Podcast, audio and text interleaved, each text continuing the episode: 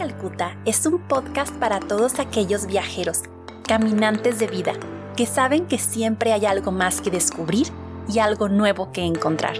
Nos inspiran las palabras de Madre Teresa de Calcuta. Haz algo hermoso para Dios. Yo soy Tere Ávila y me da muchísimo gusto que estés aquí.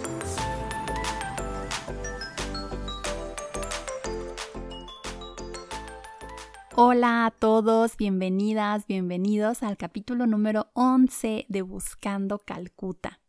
Hoy vamos a adentrarnos un poco más en Calcuta, haciéndole honor a el nombre de este espacio, porque desde que empezó el podcast, incluso desde antes, tenía claro que quería que uno de los temas fuera sobre enseñanzas prácticas de la vida espiritual de Madre Teresa de Calcuta.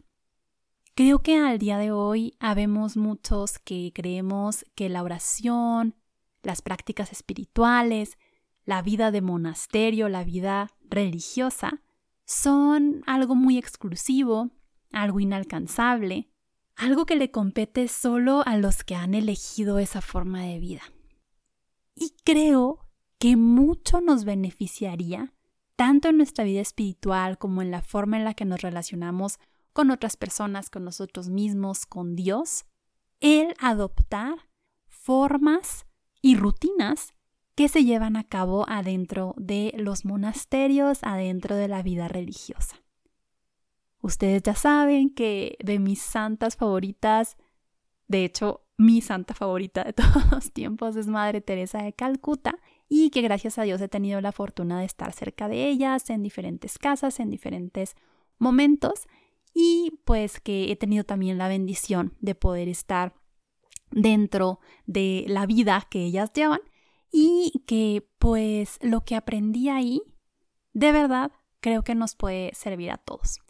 Y bueno, lo primero que te recomiendo es que si encuentras un libro que se llama El fuego secreto de Madre Teresa de Calcuta del padre Joseph Langford, lo compres, porque ya es un libro que está descontinuado. Yo luego siempre ando buscando copias, tengo yo una copia, pero siempre ando buscando más porque me encanta regalarlo y batallo muchísimo. Entonces, si tú lo encuentras, cómpralo, léelo. A mí me cambió la vida, me enseñó muchísimo la profundidad del amor de Madre Teresa por Dios y por los pobres. Y pues creo que puede ser una excelente fuente de crecimiento espiritual en la vida de cualquier persona, independientemente de su religión, de sus creencias. Creo que hay muchísimo que rescatar en ese libro porque el padre Joseph Langford recoge justamente la gasolina interior de Madre Teresa. Y en este libro del Fuego Secreto de Madre Teresa explica cómo todo lo que se veía exteriormente, todo lo que retratan los medios de Madre Teresa y de las misioneras de la caridad, está fundado, está basado en una intensa vida de oración. Madre Teresa decía a sus hermanas que si no pasaban cuatro horas en oración diarias, no podían salir a atender a los pobres, a detener guerras, a atender a las personas en situación de calle, a las personas vulnerables, porque se volverían locas, porque no podrían hacer ese trabajo.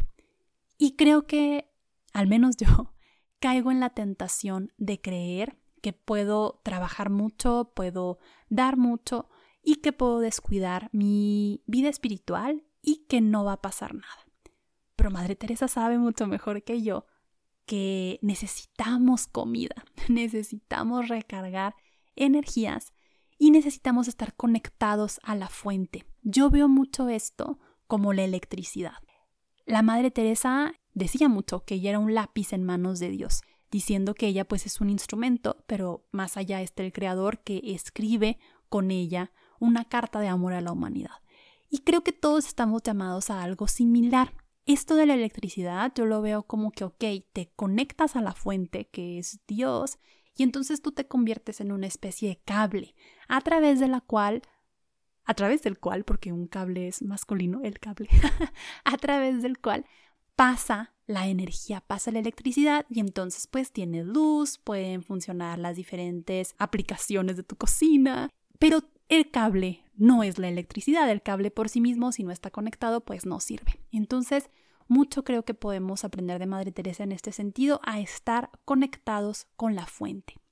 Y este episodio quiero que sea súper práctico, así que voy a empezar contándote tal cual un día normal de las misioneras de la caridad para que vayas tú viendo qué prácticas te gustaría implementar en tu vida. Sé que muchos de los que escuchan este podcast, si no es que todos, tienen una vida muy ajetreada, tienen muchos compromisos, estudian, trabajan, apostolados, familias, etc. Pero te prometo que algunas de estas prácticas pueden ser incorporadas de una manera creativa en tu rutina diaria, pero ellas se despiertan a las 4.40 de la mañana. Sí, 4.40.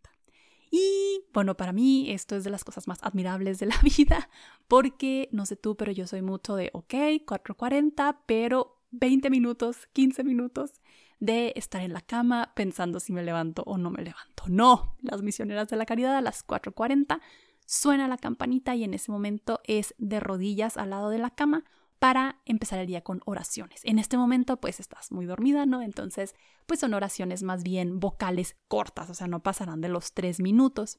Pero esto, primer punto importante que a mí me cuesta mucho incorporar de manera constante en mi vida, al momento de despertarse, antes de tender la cama, antes de ir por el café, antes de cualquier otra cosa, de rodillas y elevar una oración. No tiene que ser de rodillas si a ti no te funciona esta postura, pero sí acordarnos de Dios al momento que despertamos. Y acordarnos de que nuestro día tiene esa intención divina, que Dios va a estar con nosotros caminando a nuestro lado y desde ese momento ponerle esa intención. Para nada, yo en este punto de mi vida eh, soy de las que se levanta como las misioneras de así de rápido y menos tan temprano, pero sí creo que entre más temprano empiezas tu día, mejor. Hay muchísimos videos en YouTube de cómo despertarte a las 5 de la mañana yo lo he hecho por temporadas, pero les digo, no es algo que en lo que yo sea muy constante. Sí me levanto temprano, pero no tan temprano como a las 4.40. Pero bueno, si tú lo quieres intentar, se me hace que es muy provechoso, que te da tiempo antes de que despierte tu familia, antes de que tengas que hacer ejercicio, antes de que te tengas que alistar, para pues empezar tu día con Dios. Entonces, bueno, misioneras de la caridad, 4.40, despiertas. Y a las 5 de la mañana ya se está rezando laudes y más oraciones vocales. Cuando digo vocal me refiero que son en voz alta. Esta es una de las maravillas de vivir en comunidad, pero yo creo que em, si pues estás casada o estás casado, puedes implementar oraciones vocales, o sea, oraciones comunitarias con tu esposo. Se hace que eso sería como muy bonito. Después de estas oraciones vocales, hay un tiempo de oración privada, de oración mental en completo silencio. Esto del silencio lo decía yo desde el primer capítulo, pero es importantísimo el silencio porque no hay la musiquita del fondo, no hay alguien dirigiendo eh, la oración, estás tú sola frente a Dios. A mí lo que siempre me ha ayudado mucho en estos momentos de estar sola frente a Dios es escribir. Te lo ultra recomiendo. Es una práctica que desde hace muchos años sigo, creo que es la que más como constante tengo, de escribir. Escribir ya sea, por ejemplo, si en la mañana en tu oración vas a meditar las lecturas de la misa de ese día. Entonces estás leyendo la primera lectura, el salmo, el evangelio, y va a haber cosas que te van a encantar, te lo prometo. Frases que van a vas a decir, híjole, quisiera tatuarme esta frase. Entonces, bueno, no te la puedes tatuar, pero, o bueno, sí podrías, este, pero así como de pronto la puedes escribir. Y escribir, y no solo tal vez las frases que te gustan de las lecturas de la misa de ese día, sino tu oración. Es una buena práctica, sobre todo para aquellos que no estamos como tan profundo en las aguas de la oración. Sé que las misioneras, eh, pues ya conforme avanza su formación, ya muchas ya no escriben más que en el momento en el que la oración es escrita, pero pues yo sí era mucho de, soy mucho de escribir. Creo que esto se ha ido también como em, llevando mucho a la vida secular, lo cual está muy bien, que le llaman el journaling. Entonces, muchos psicólogos, psiquiatras en la misma escuela se recomienda que sí, pues escriben, ¿no? Tipo un diario. Y creo que es una súper buena práctica. Si aparte lo haces como con una intención de Dios, de que estás dirigiendo todos estos escritos a Dios, uff, creo que es súper poderoso. Y bueno, hasta ahí más o menos son las 6 de la mañana. Para las 7 las misioneras están en misa, Claro que en Calcuta la misa es desde las 6 porque hay luz desde más temprano y la gente, no sé, está más acostumbrada a levantarse más temprano. Pero en México y hasta donde sé en Estados Unidos, em, a las 7 de la mañana es la misa. Entonces también, bueno, ahorita estamos en época de coronavirus, pues ya, con el favor de Dios, cuando pase la contingencia, poder, sí, em, en la medida de lo posible, pues asistir a una práctica religiosa, en el caso de los católicos, la misa, eh, en donde te reúnes con la comunidad, en donde estás adorando, estás alabando a Dios de una manera más fraterna y de una manera, pues más, valga la redundancia, más comunitaria. Después, las misioneras de la caridad toman su desayuno, ya se van a trabajar en, dependiendo de la casa en la que están asignadas, si es un asilo para personas mayores o si es un orfanato o si es eh, una casa para personas con discapacidad. Entonces, pues ya, trabajan con, con las personas, las atienden, las bañan, les dan de comer, etc. Y a las 12 del mediodía se hace una pausa para orar. Esa también es una práctica que sé que a mucha gente le sirve yo en la vida como ya pues eh, secular no la implemento mucho, pero de detener el día hasta con una alarma en el celular y de rezar el ángelus o rezar una Ave María. Las misioneras sí hacen incluso el primer examen que le llaman, que más que examen como de, ay, en que me he equivocado, es más un examen de en dónde ha estado Dios en mi mañana. Entonces como que hacer conciencia de por dónde pasó Dios en mi trabajo esta mañana y hacer conciencia de, bueno, a lo mejor estuvo en la sonrisa del niño al que le di de desayunar, o a lo mejor estuvo en la lectura que se leyó durante el desayuno, o a lo mejor estuvo en el Evangelio de hoy que me encantó y la frase que se escribió en el pizarrón comunitario me tocó el corazón. Es como un primer espacio de reflexión y un primer como momento de recapitulación en la que nos damos cuenta. Me encanta esta expresión, darse cuenta de dónde está Dios en tu mañana. Después pues es la comida, hay incluso siesta, lo cual pues ojalá que aquellos que me escuchan que son súper, súper activos también puedan implementar, si no la siesta, pues momentos de descanso, momentos en los que sea para ustedes que se relajen, que lean un libro, caminar, hacer ejercicio, porque si las misioneras de la caridad que tienen pues eh, todas estas responsabilidades de atender a los más pobres de los pobres, se toman un tiempo para la siesta, yo creo que también nosotros podemos dedicar una media hora al día a relajarnos, relajarnos, recobrar fuerzas, también recordar que nosotros somos pues hijos e hijas preciosos de Dios y no tenemos que estar así toda la vida de que produce, produce, produce, sino que también necesitamos descansar toman el té y empieza pues ya la parte de la tarde. Hay casas en las que se hace la adoración al Santísimo Sacramento a las 2 de la tarde, después de la comida, después del descanso, y hay casas donde se hace hasta las 6 de la tarde. Entonces ya, pues depende de la casa en donde estén asignadas y de la etapa de formación y todo eso. Pero la tarde pues sería una tarde normal de trabajo, de volver a estar con los pobres, con los vulnerables, con las personas que ellas atienden. Entonces en tu vida pues sería y en la vida sería igual volver a las clases o volver al trabajo, volver a la consulta y pero ya como con esta conciencia de que Dios te ha acompañado en el día. La adoración al Santísimo Sacramento es un momento hermoso. Las misioneras, pues como católicas, exponen al Santísimo Sacramento durante una hora todos los días y como decía yo en el primer capítulo, esta práctica para mí es, híjole, es wow. No encuentro otra forma de em, expresarla. Ojalá que podamos todos, pasando la contingencia, darnos tiempo para estar frente a Jesús sacramentado. Las misioneras aprovechan y ahí rezan el rosario, rezan el rosario de, de forma comunitaria y ya después es tiempo de oración privada, otra vez en silencio. Y aquí piensas de, híjole, ¿qué le voy a decir a Jesús? ¿De qué más puedo platicar? pero es como una relación de amistad o una relación de pareja. Entre más se conocen y entre más van descubriendo cosas el uno del otro, pues como que hay casi que más temas de conversación y más quiere saber y más cosas en común tienen. Entonces así va pasando también con Dios. En la medida que vamos como afinando nuestra relación con Dios, va siendo más sencillo comunicarnos. Entonces, espero que para este punto no estén muy asustados de, híjole, cómo rezan las misioneras.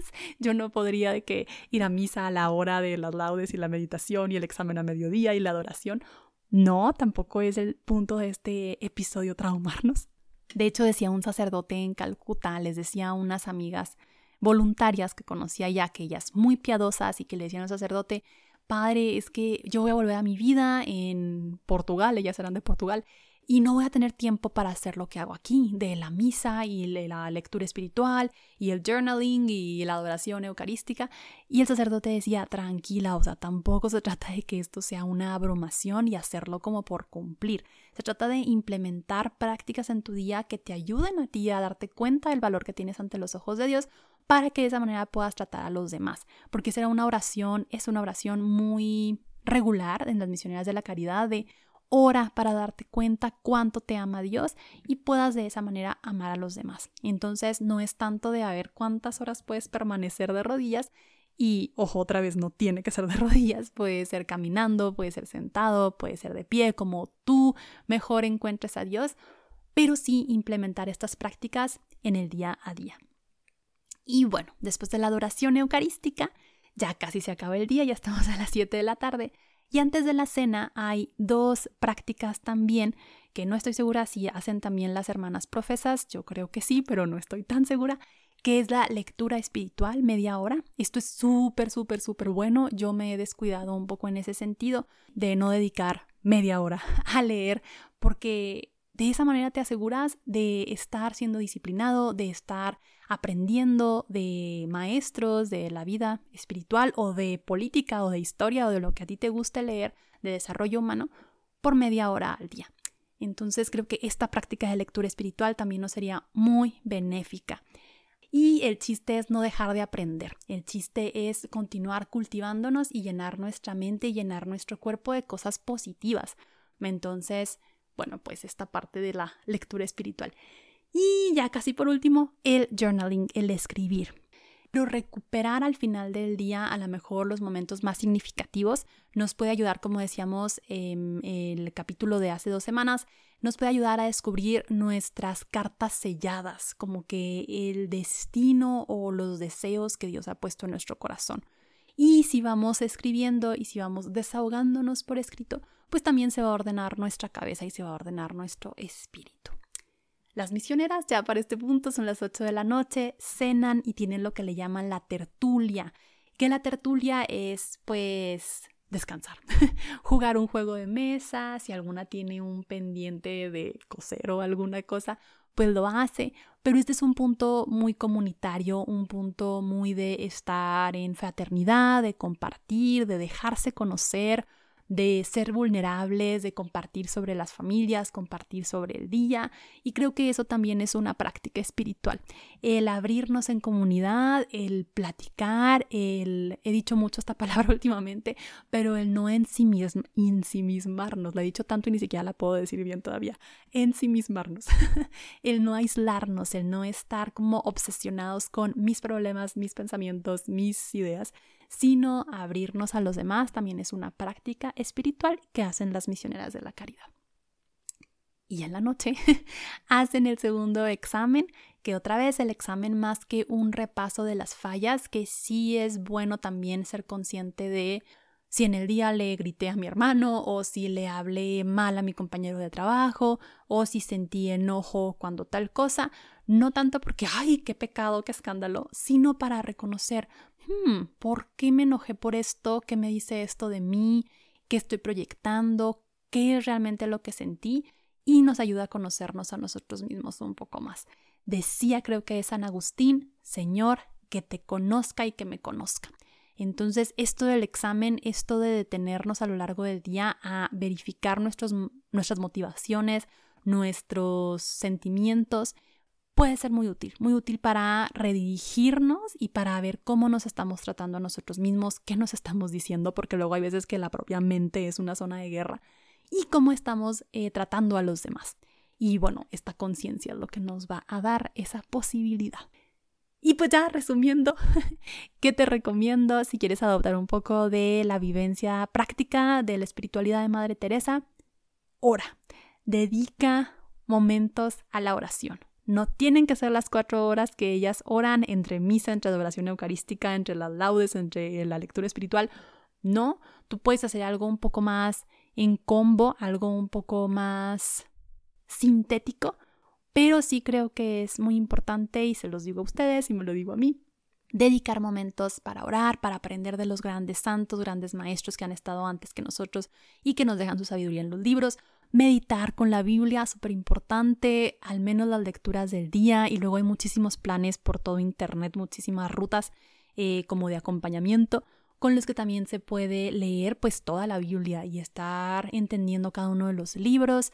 Y el chiste es pues no soltarnos de la mano de Jesús, estar lo más eh, cerca de Dios y no tanto porque tengamos que ganarnos la aprobación. Esto lo digo mucho, pero creo que es muy importante.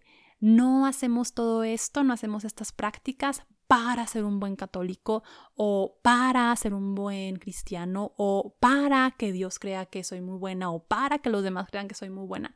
No, hacemos esto porque queremos estar conectados a la fuente de energía, porque queremos ser canal de paz, queremos ser canal de amor, queremos ser canal de esperanza y solamente unidos a la fuente, como dice Jesús en la parábola de la vid y los sarmientos, pues si estamos destinados a dar fruto, tenemos que estar pegados a la vid, pegados al árbol, para que nuestros frutos puedan ser auténticos y para que nuestros frutos puedan ser esperanza y paz para los demás.